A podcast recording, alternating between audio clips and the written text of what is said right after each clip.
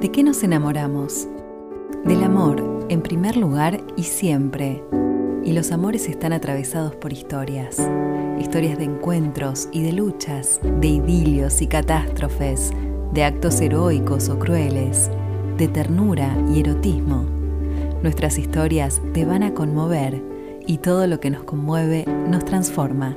Historias que enamoran, un podcast de libros de Penguin Random House, grupo editorial. Hoy te presentamos Para siempre en un instante de Andrea Milano.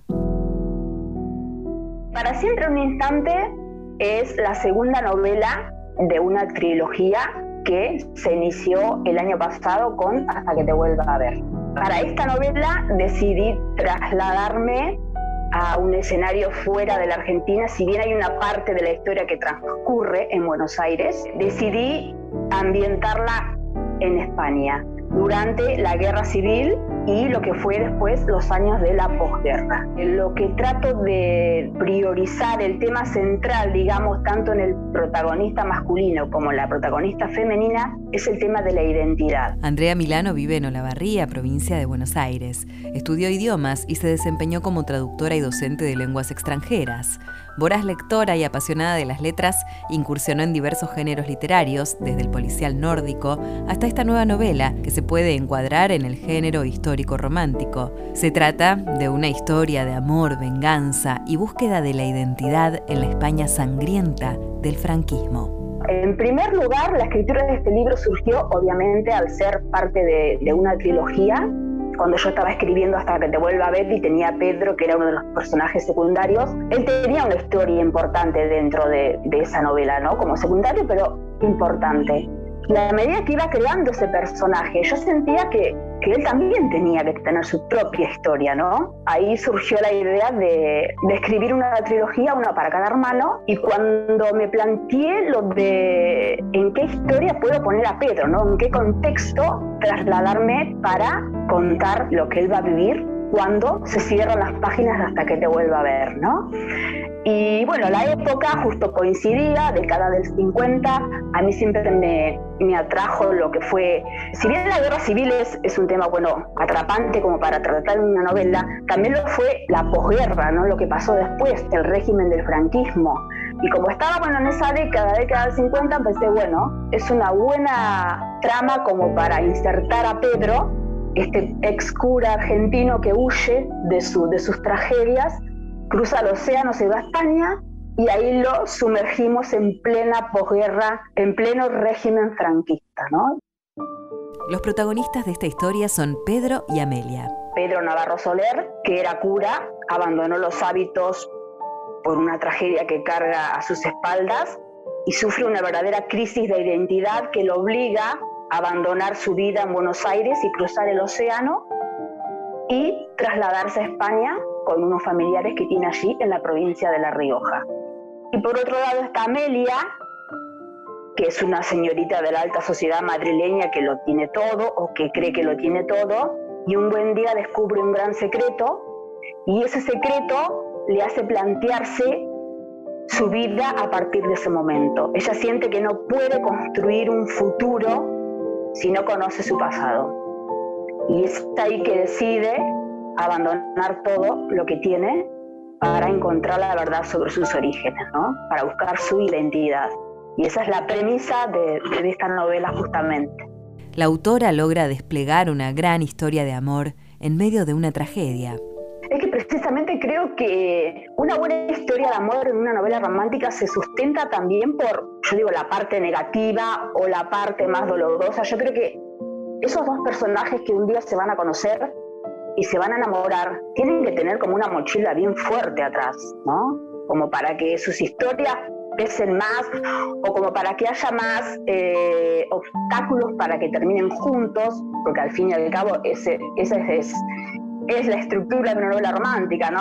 Los protagonistas se conocen, pasan por miles de vicisitudes hasta que al final obviamente tienen su final feliz, pero a mí me gusta que lo que haya alrededor de estos personajes, en este caso, eh, si bien eh, con una historia dolorosa que ambos cargan y que además van a compartir en esa posguerra de, de, de Fran, eh, del tiempo de Franco, eh, puedan eh, resurgir, ¿no? Poder eh, salir adelante de, sus dolores, de sus pasados dolorosos y poder construir una vida juntos, ¿no? A pesar de, tanta tragedia, ¿no?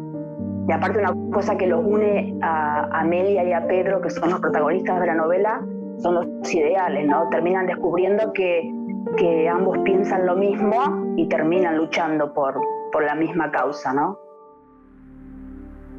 Andrea Milano cuenta que investigó muchísimo para poder escribir esta novela.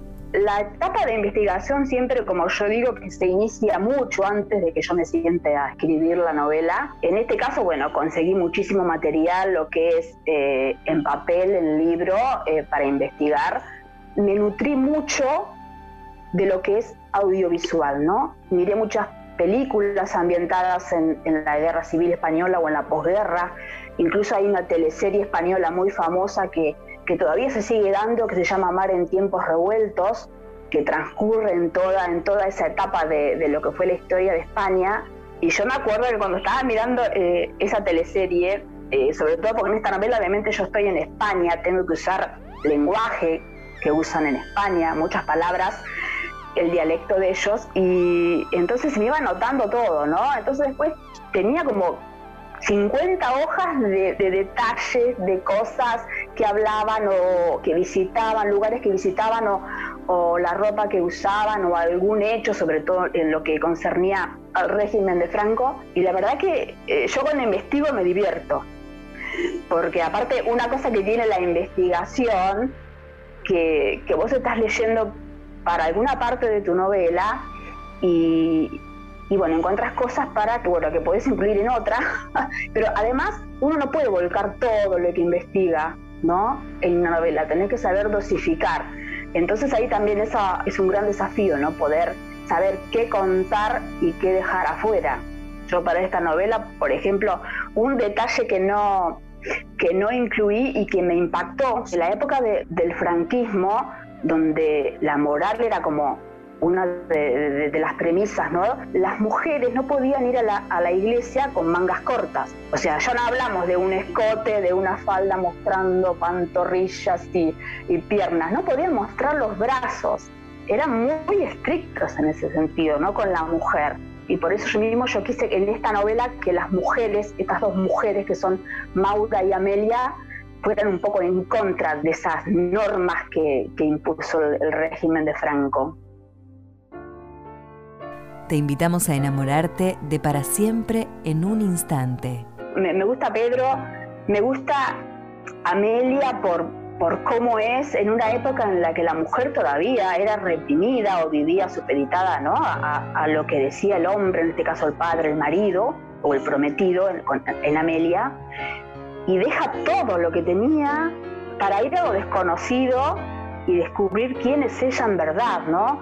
Y esos, esos personajes son los que me atraen a mí, o los que, los que me gusta desarrollar en la trama de una novela.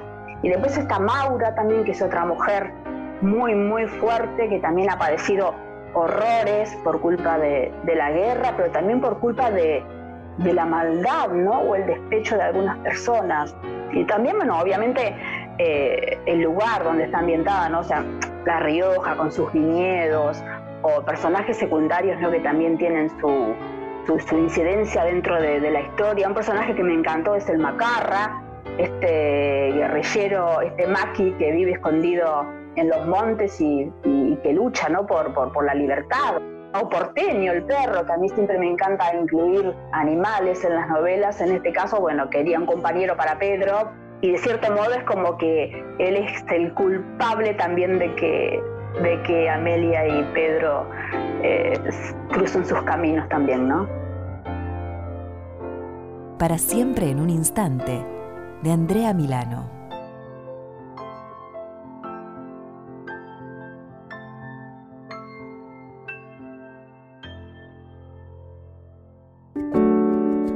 Historias que enamoran, un podcast de libros de Penguin Random House Grupo Editorial.